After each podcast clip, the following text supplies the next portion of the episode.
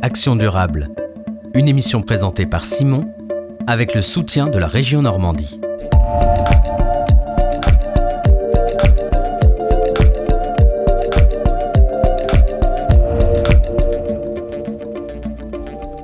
Bonjour à toutes et à tous, soyez les bienvenus sur Radio Phoenix. Vous écoutez le sixième épisode d'Action Durable, votre émission consacrée au développement durable et à l'écologie en Normandie. Pour ce sixième numéro, nous allons parler cinéma et théâtre puisqu'il sera question d'aborder la place du développement durable dans la culture. Alors quelles sont les raisons qui poussent des cinéastes ou des metteurs en scène à s'emparer de cette question? Quel rôle peut jouer la culture dans la diffusion de messages écologiques? Je vous propose de parler de ce sujet à travers deux œuvres menées par des artistes normands. Je serai en deuxième partie d'émission avec Élise Leport, Gervaise Hay et Bertrand Morvillier, comédiens dans la pièce Debout les vaches, la mer monte. Mais avant, je vous propose un entretien avec le réalisateur normand Éric Fretel. Ce dernier était aux rencontres normandes du développement durable le 15 novembre dernier dans le cadre de la projection de son film Les gardiens du climat. Il a eu la gentillesse de s'arrêter au micro de Radio Phoenix. Bonjour Eric Fretel. Salut Simon. Vous êtes réalisateur du film Les Gardiens du Climat qui sera diffusé dans quelques heures au moment où on enregistre cette interview. C'est dans le cadre des rencontres normandes du développement durable. C'est un film documentaire qui met en avant ce que vous appelez, ceux que vous appelez les héros normands du climat. Est-ce que vous pouvez nous en dire plus sur votre film? Alors l'idée du film c'était de dire il y a des gens qui sauvent la planète et c'est des super-héros. Parce qu'on voit dans, les, dans les films de super-héros, c'est des gens qui vont euh, euh, aider euh, les gens dans le besoin, qui vont exploser des voitures pour sauver des gens. Mais en fait, il y a aussi un moyen peut-être plus simple de vraiment être un super-héros, de sauver la planète, de sauver les gens, c'est d'agir pour le climat, pour l'environnement, pour les ressources. Et ça, ça a un impact réel, pas direct, pas visible directement, mais ça, je voulais justement le rendre visible directement en faisant un film comme ça où on transforme les acteurs de l'environnement, des gens qui agissent au quotidien, en super-héros. Et alors, comment on fait justement pour le rendre visible? Eh ben, euh, déjà, on essaye de rendre ça fun, euh, parce que souvent, l'environnement, ça va être quelque chose euh, qui est un peu démoralisant. On va tous crever et tout. bon, c'est pas facile à, envoyer comme message. Alors, essayons de le rendre drôle. Du coup, ben, en travaillant avec des, dessinateurs de comics, justement, pour transformer ces super-héros qu'on interviewe en, leur donnant une image de super-héros, en travaillant l'atmosphère du film justement avec cet esprit-là euh, de, bah, de guerrier du climat, et eh ben euh, on arrive à, distiller ce petit message-là. quoi.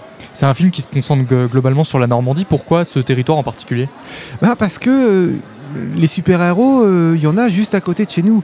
Euh, souvent, quand on considère des films sur l'environnement, ça va parler euh, de, gens qui agissent ailleurs, dans d'autres pays, à l'extérieur, et finalement, ça, crée une espèce de distance. Et l'idée, c'était d'avoir cette échelle-là locale en disant, oui, c'est des gens, ils sont près de chez moi.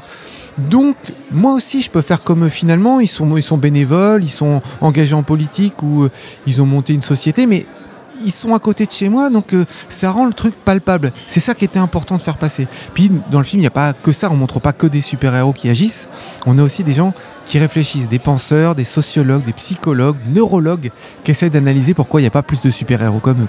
Oui, c'est ça, c'est découpé avec euh, un peu euh, les gens qui ont des initiatives associatives ou, via des petites organisations, et à l'inverse, des, scientifiques aussi qui, je vais pas dire légitimés parce que les petites actions légitimes aussi, mais c'est aussi important d'avoir cette parole plus, plus scientifique voilà, on montre, alors on dit euh, agir local, donc on montre des acteurs locaux et penser global. Et du coup, on a ces gens qui réfléchissent plus globalement sur les actions qui sont menées par ces super-héros. Est-ce qu'il y a un, message précis Tout à l'heure, vous évoquiez le, fait de rendre ça un peu joyeux. Est-ce qu'il y a un message autre précis que vous souhaitiez communiquer à travers ce, documentaire? Bah, On termine euh, le film, c'est pas, pas un teaser que je fais, mais en disant bah, on peut tous être un super-héros. Le message, c'est. Euh, J'espère en sortant de la projection que des gens se diront ouais moi je peux faire quelque chose, je peux agir.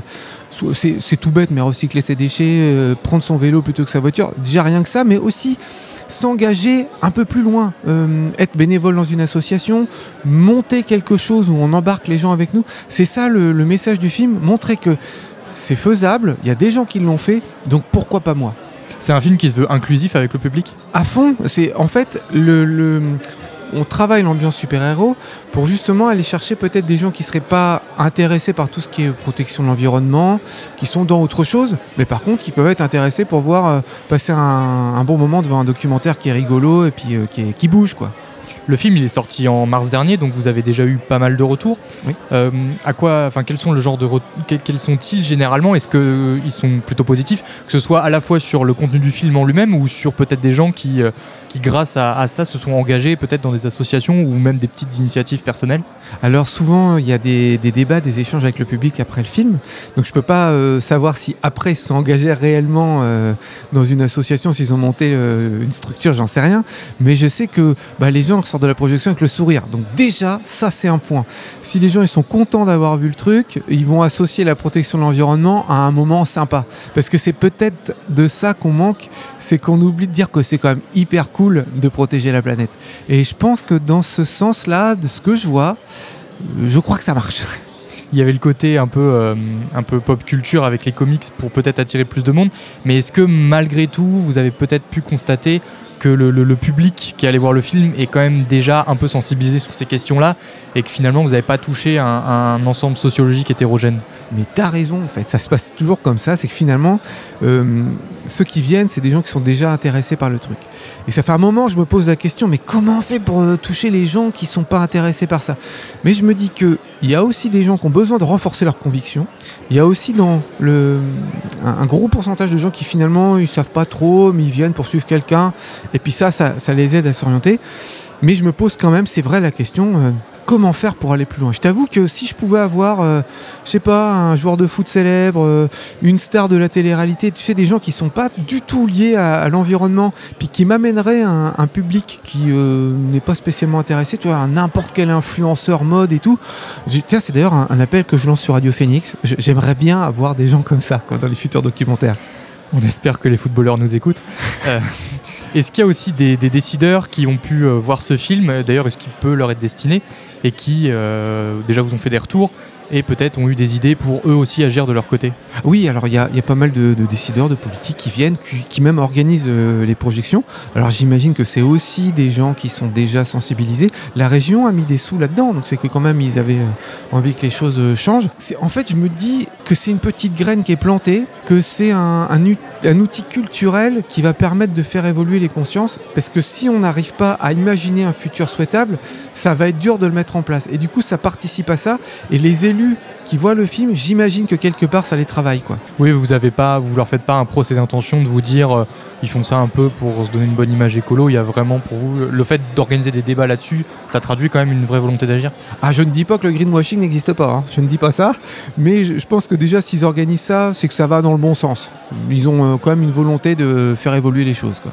Dans votre film, on on voit entre autres euh, Cyril Surbled d'Enercop qu'on avait nous reçu dans notre émission.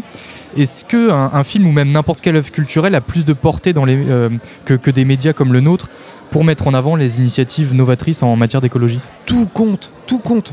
Euh, en fait, euh, ce qu'il faut, c'est recoloniser euh, l'imaginaire. Donc que ça soit un blog, un film, une chaîne YouTube, un peu importe. Tant que c'est vu, tant qu'on arrive à coloniser l'imaginaire, tant qu'on arrive à, faire passer les messages, peu importe le vecteur, peu importe que ce soit un- une radio ou un film, tant qu'on arrive à toucher les consciences et à la faire évoluer dans le bon sens. Moi, je pense qu'il faut se servir de toutes les armes culturelles qu'on a à disposition.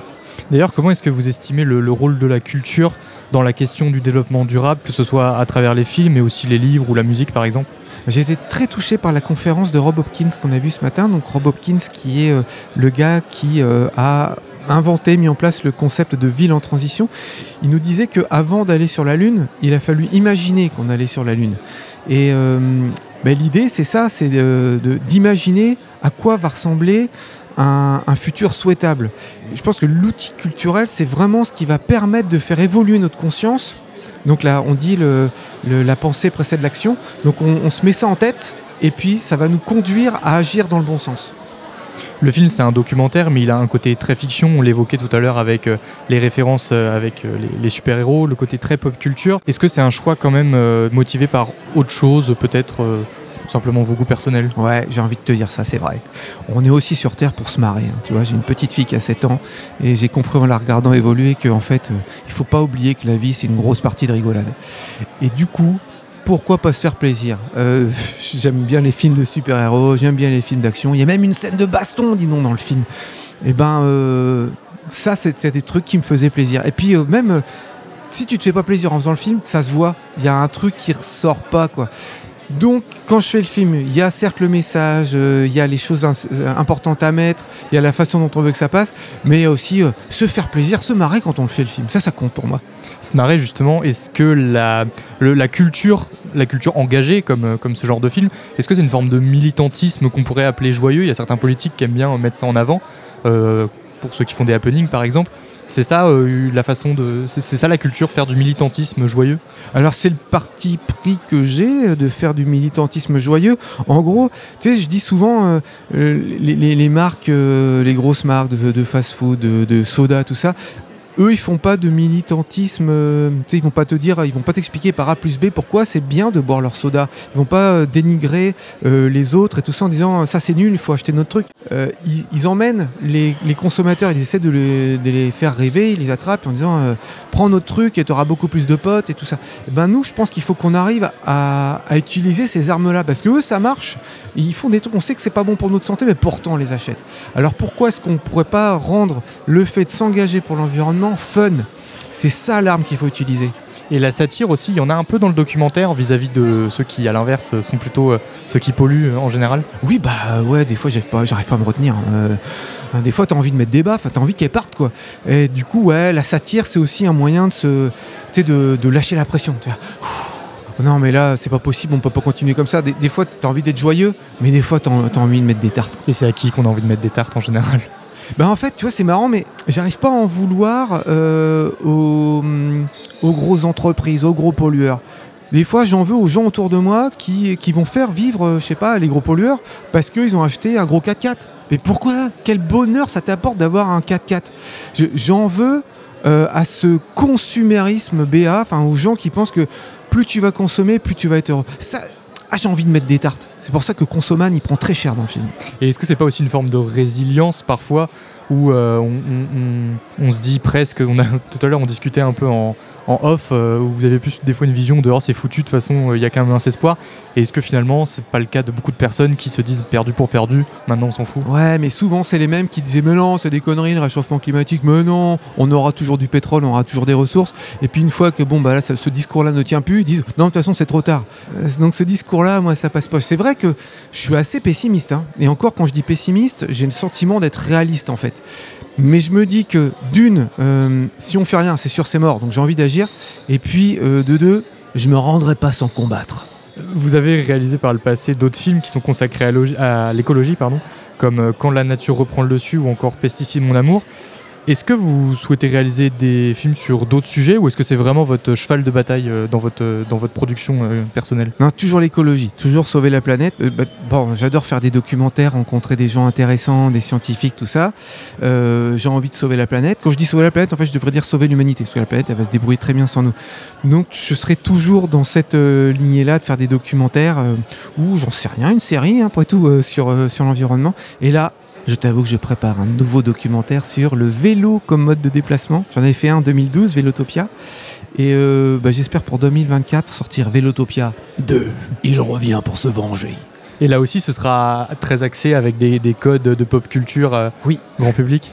Il y aura, en fait, moi, tu sais, je fais des docu-comédies. Je me dis, si les gens ils sortent avec le sourire, c'est que c'est bon. Je peux te dire qu'il y aura du zombie et de la batte de baseball dans le pare-brise. Euh, le, vélo, c'est une forme d'ailleurs de, lutte pour, l'écologie. Dans vos films, vous essayez à chaque fois d'avoir un, angle différent pour, euh, aborder ces questions-là? Un angle différent, j'en sais rien. En fait, euh, ou un symbole différent, peut-être. Ça peut être le vélo sur un film, les petites actions sur un autre, les pesticides sur, sur encore un autre. Oui, ça, va être euh, une façon. par exemple, dans Vélotopia 1, on est, tu sais, Vélotopia, Utopie, on est dans le rêve. Donc j'aimais bien utiliser des musiques de chorale un peu aériennes. Il y, a des nuages, il y a du ciel bleu. Tu vois, je, tape dans cette ambiance-là. J'essaie de trouver une ambiance par film. Là, sur les sur les Gardiens du climat, c'est plutôt une atmosphère super-héros. Dans eux là, ça chauffe. Un documentaire sur le réchauffement climatique en Normandie. J'avais travaillé avec le dessinateur de, de Eula, la marque qui fait, qui fait des dessins humoristiques normands. J'essaie d'avoir euh, des thèmes comme ça différents en, fonction de ce qui me fait plaisir. Puis ça permet d'avoir euh, un habillage que le, film, euh, il soit, il ait sa marque, sa petite patte, quoi. Donc là, c'était des, films qui de toute façon sont ouvertement avec un porteur d'un message écolo. Est-ce que dans le cinéma en général, que ce soit le docu ou la fiction, cette question écolo est de plus en plus centrale et est-ce qu'elle est parfois distillée de manière un peu plus subtile dans des fictions qui, au premier abord, sont juste une fiction qui raconte rien de spécial, mais où finalement on arrive à distiller des, petits messages dedans. Oui, alors euh, j'avais vu un film avec. Euh, il y en a, hein, il n'y en a pas beaucoup, mais il y en a quelques-uns. Je pense à un film de science-fiction avec euh, l'acteur de Wolverine, Hugh Jackman, où il campe un, coach de robot boxeur. C'était Real Steel. Real Steel. Et du coup, le film il commence avec le, camping-car du gars qui traverse un champ d'éoliennes avec des panneaux solaires sur le, le, le camping-car. En fait, je pense que ça aussi, c'est très efficace de dire on ne fait pas un film sur l'environnement, mais on montre que l'environnement, c'est normal, ça fait partie du paysage.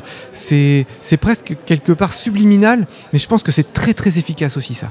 Oui, parce que finalement, cette question-là, elle est devenue euh, tellement commune pour tout le monde que ça ne va, pas, ça va pas choquer, par exemple, euh, qu'un film parle de ça.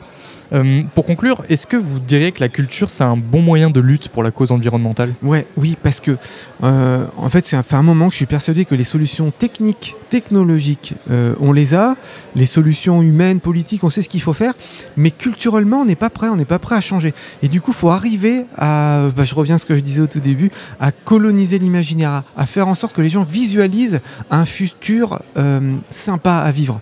Du coup, le, le cinéma, enfin tous les arts graphiques, tous les arts en général, la culture a un rôle euh, super important dans ce, cette, euh, ce changement de perspective sur ce qui est un avenir souhaitable. Il faut qu'on colonise l'imaginaire avec un futur super positif et puis bon pour la planète et, et un truc qui, qui, dure. Pas quelque chose sur le, le, court terme, mais quelque chose sur le long terme de vivable. Quoi. Merci beaucoup Eric Fretel. Merci à toi. À notre micro et bonne continuation. Salut. Merci encore à Eric Fretel pour sa participation et n'hésitez surtout pas à jeter un coup d'œil à sa filmographie. On continue de parler culture et développement durable dans un instant, mais d'abord c'est l'heure de faire une pause musicale. On écoute The Big Kaboom de Beau Bandit. A tout de suite sur Radio Phoenix.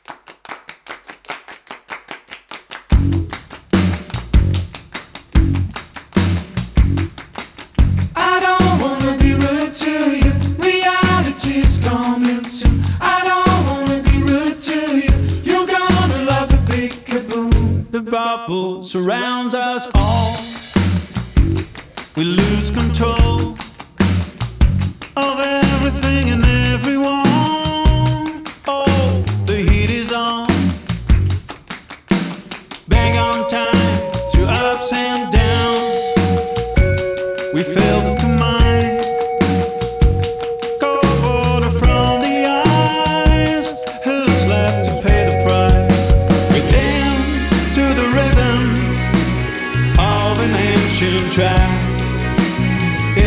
Bad, bad place to be.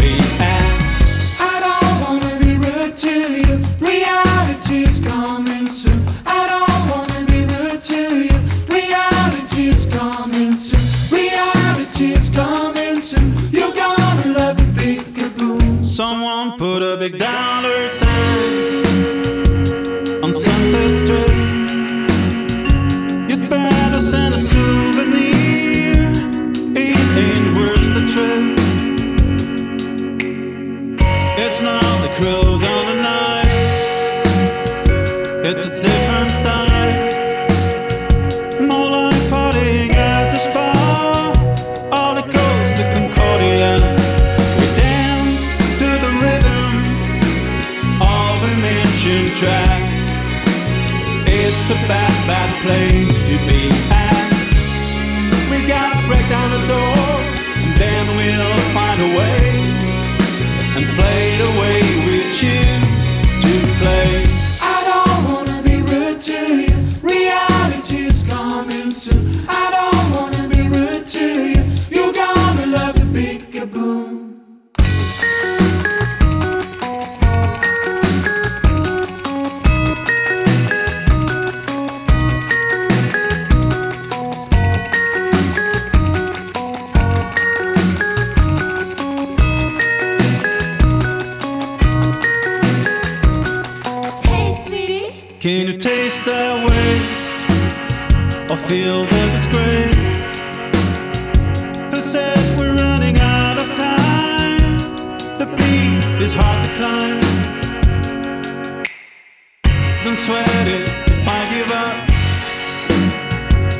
I let us down. Like butter on a warm knife, I melt and hit the ground.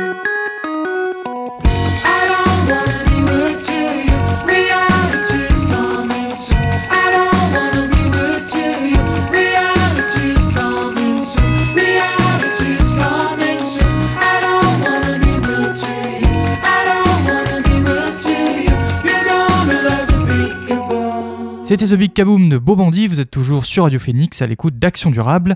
Cette semaine, nous abordons la question du développement durable sous le prisme culturel, et c'est à ce titre que je vous propose d'écouter Élise Leport, Gervaise Hay et Bertrand Morvillier pour nous présenter le dernier spectacle de la compagnie Holofé intitulé Debout les vaches, la mer monte. Pour cette deuxième partie d'émission, je reçois trois invités avec tout d'abord Élise Leport et Gervaise Hay, comédienne pour la compagnie cannaise Holofé. Bonjour. Bonjour. Bonjour. qui sont accompagnés de Bertrand Morvillier, conférencier attaché de conservation du patrimoine pour le Centre permanent d'initiative pour l'environnement de la Vallée de l'Orne. Bonjour. Bonjour. Vous présentez tous les trois un spectacle intitulé Debout les vaches, la mer monte, une sorte de conférence théâtralisée qui alerte sur la montée des eaux qui menace la Normandie. Comment est né ce projet? Alors euh, c'est euh, Bertrand qui euh, qu'on connaissait déjà d'avant, qui euh, nous parlait quand même de cette problématique et puis c'est vrai que ça nous a quand même euh, interloqué tous les trois et est née vraiment l'idée de ce projet euh, de s'associer euh, donc partie conférence par Bertrand et puis comédie et théâtre par Gervaise et moi. Voilà. Moi, Je Voilà. pense qu'on peut dire que c'est quand même Bertrand, l'initiateur euh, de, de, ce, de ce projet à la base. C'est quand même lui qui nous a sollicité en disant il y aurait peut-être moyen de, de faire quelque chose ensemble. pour, J'ai une euh, idée. voilà, pour parler euh, de cette problématique. Et nous, bah, on était carrément partantes. Donc euh, c'est comme ça que le projet est né. Hein, Bertrand Elle ne savait pas trop dans quelle euh, galère elles allaient monter. Donc moi j'avais fait une expo avant qui s'appelait Debout les vaches, la mer monte. Donc c'était le même titre. Et euh, j'en avais un petit peu marre de faire des expos. Donc euh, je me suis dit il faudrait peut-être renouveler un peu le, le format. Et donc j'ai pensé tout de suite à mes deux collaboratrices.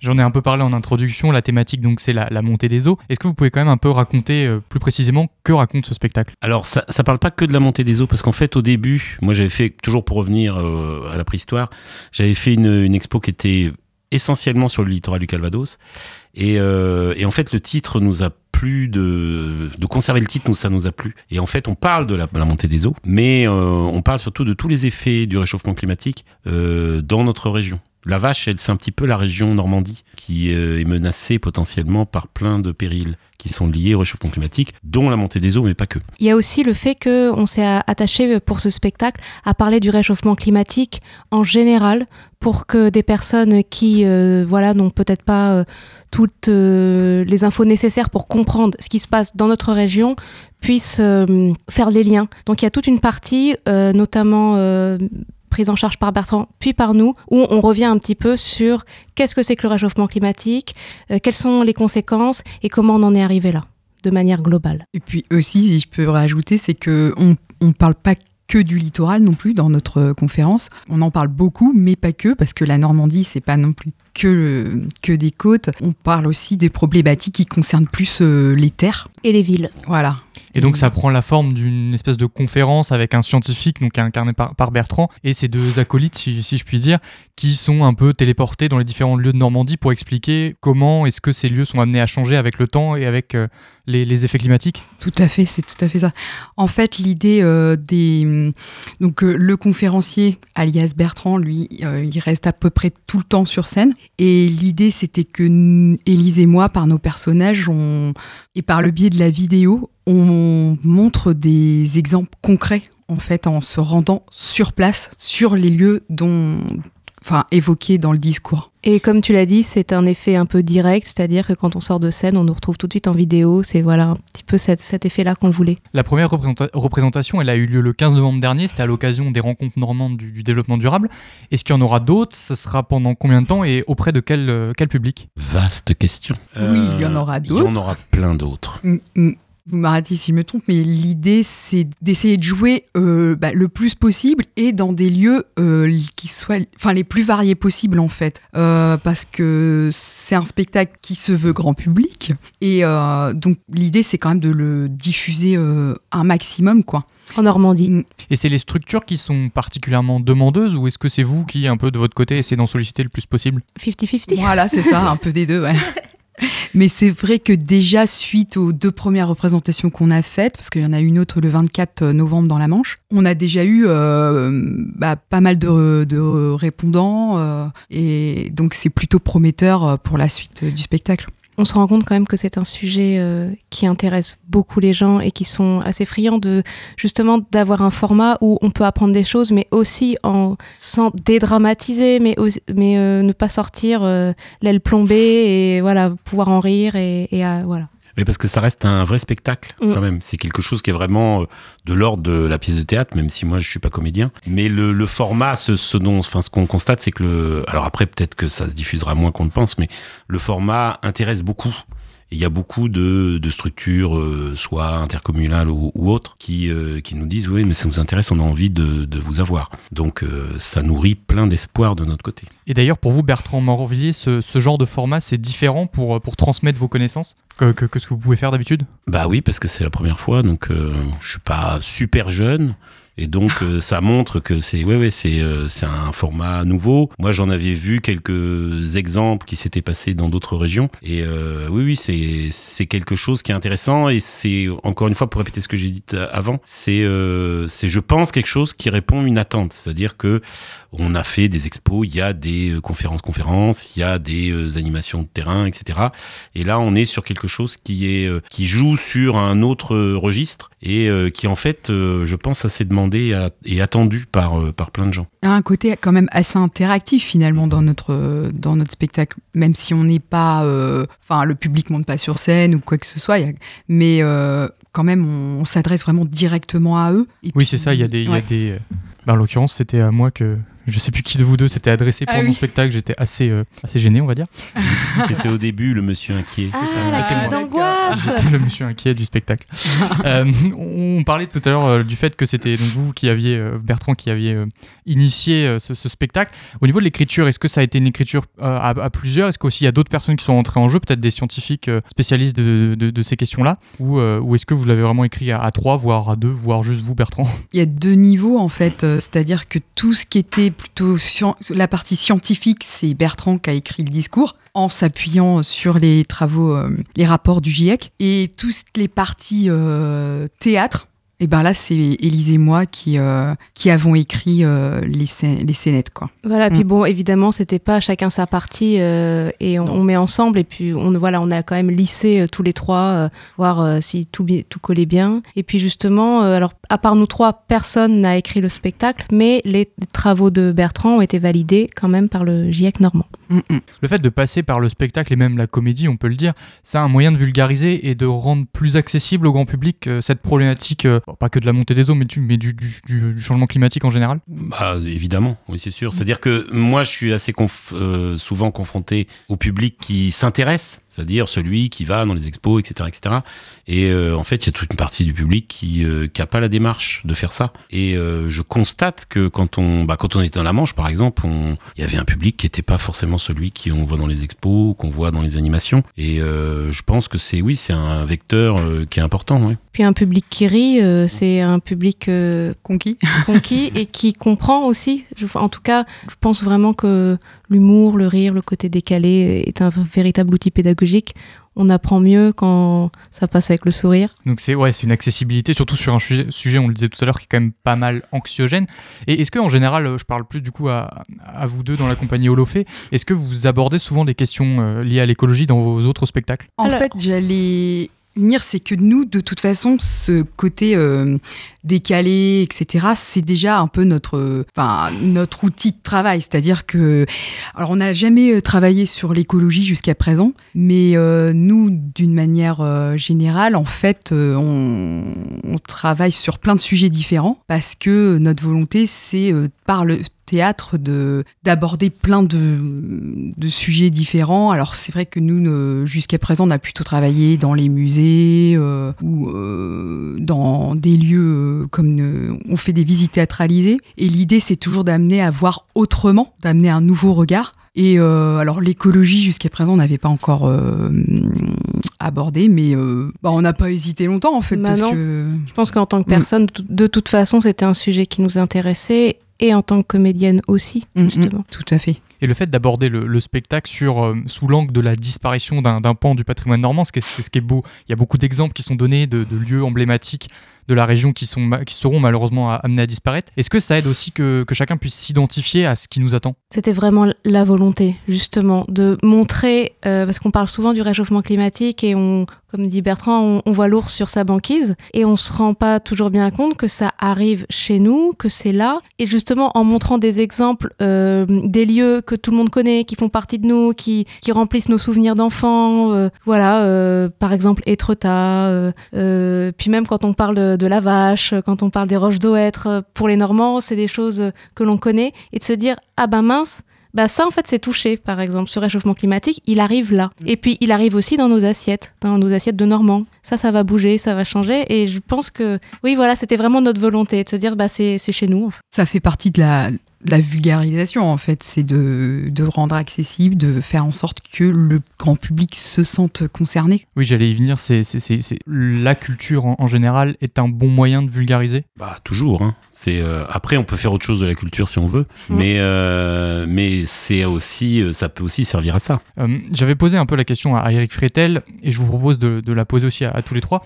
Comment est-ce que vous estimez le rôle de la culture dans la question de l'écologie? On, on avait déjà, on vient déjà de parler donc de vulgarisation, mais peut-être qu'il y a d'autres rôles, que ce soit à travers les spectacles, mais aussi bah, les films, les, livres, la musique. Quel rôle peut jouer la culture en général dans l'écologie? Je pense que de toute façon la culture est un miroir de la société.